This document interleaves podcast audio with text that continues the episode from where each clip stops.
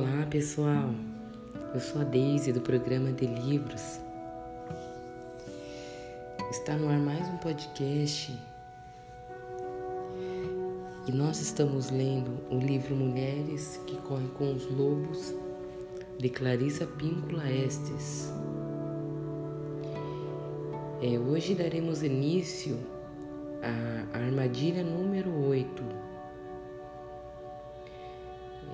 no qual o tema fala sobre a dança descontrolada, a obsessão e dependência.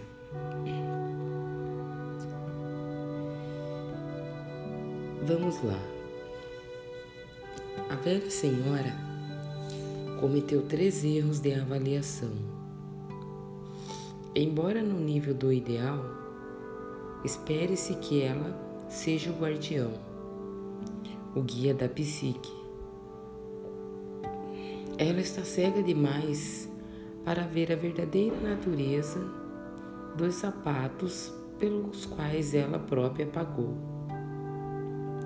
Ela é incapaz de perceber que a menina ficou encantada por eles, ou mesmo de detectar o caráter do homem de barba ruiva que estava esperando perto da igreja.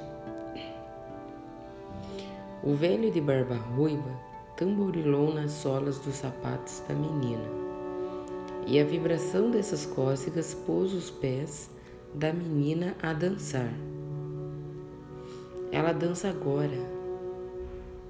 Ah, como dança, só que não consegue parar. Tanto a velha senhora, que supostamente deveria agir como guardião da psique, quando a menina que deveria exprimir a alegria da psique, estão completamente desvinculadas de todo instinto e bom senso. A menina já tentou tudo, adaptar-se à velha senhora, não se adaptar, ser dissimulada, ser boazinha, perder o controle e sair dançando dominar-se e tentar voltar a ser boazinha. Nesse ponto, sua terrível privação de, do espírito e do significado mais uma vez a força a apanhar os sapatinhos vermelhos, a calçá-los e a começar sua última dança. A dança que a levará para o vazio da inconsciência.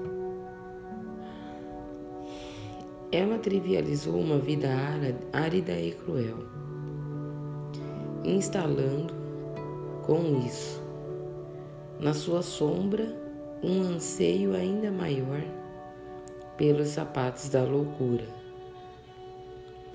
O homem de barba ruiva transmitiu vida a alguma coisa, mas não a menina, aos sapatos torturantes a menina começa, então, a desperdiçar sua vida num redemoinho que, como qualquer tipo de dependência, não gera abundância, esperança ou felicidade, mas sim trauma, medo e esgotamento.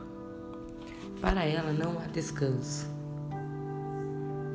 Quando ela tenta entrar rodopiando no antro de uma igreja, há ali um espírito guardião que não lhe permite a entrada.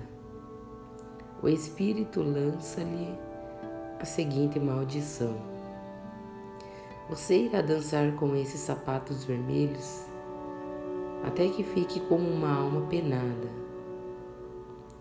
como um fantasma até que sua pele pareça suspensa dos ossos, até que não sobre nada de você, a não ser entranhas dançando. Você irá dançar de porta em porta por todas as aldeias e baterá três vezes a cada porta. E quando as pessoas espiarem quem é, verão que é você e temerão que seu destino se abata sobre elas. Dancem, sapatos vermelhos, vocês devem dançar. O espírito guardião a encerra, portanto, numa obsessão que é análoga a uma dependência física. A vida de muitas mulheres criativas seguiu esse modelo. Quando era adolescente, Janis Joplin tentou se adaptar aos costumes da sua cidadezinha.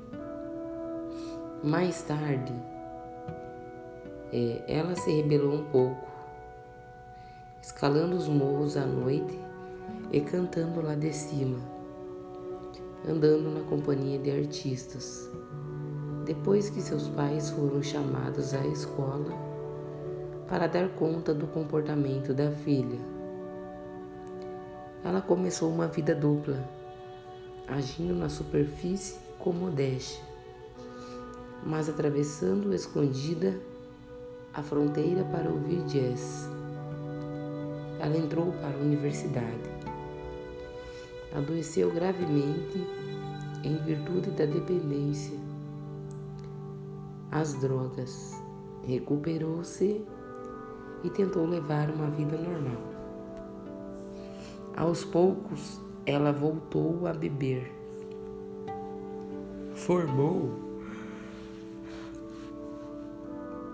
uma pequena banda, envolveu-se com drogas e assumiu de vez os sapatos vermelhos.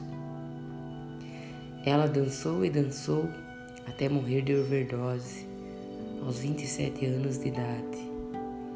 Não foi a música, o canto, nem a vida criativa, finalmente liberada de Janis Joplin, que a mataram.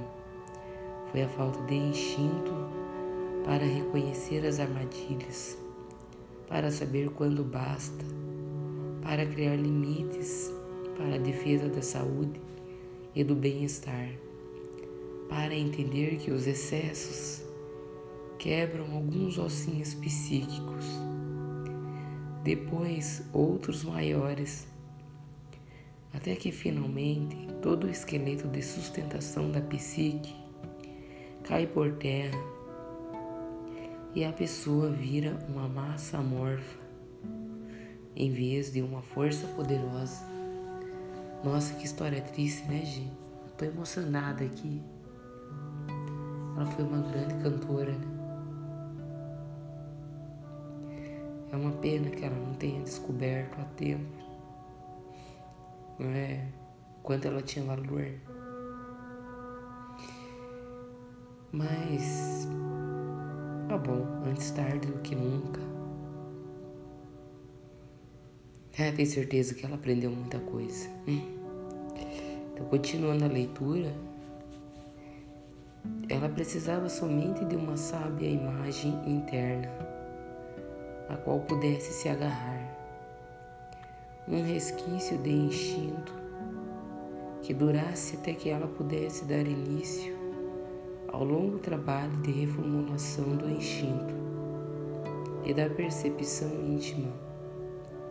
Ela só precisava dar ouvidos à voz selvagem que vive dentro de todas nós. Aqui sussurra. Fique, fique aqui o bastante. Fique o tempo necessário para reanimar sua esperança, para abandonar seu sangue frio terminal, para renunciar a meias verdades defensivas, para se insinuar e para abrir caminho com precisão ou com violência. Fique aqui o suficiente para ver o que é bom para você para se fortalecer, para fazer aquela tentativa que terá sucesso. Fique aqui o suficiente para completar a corrida.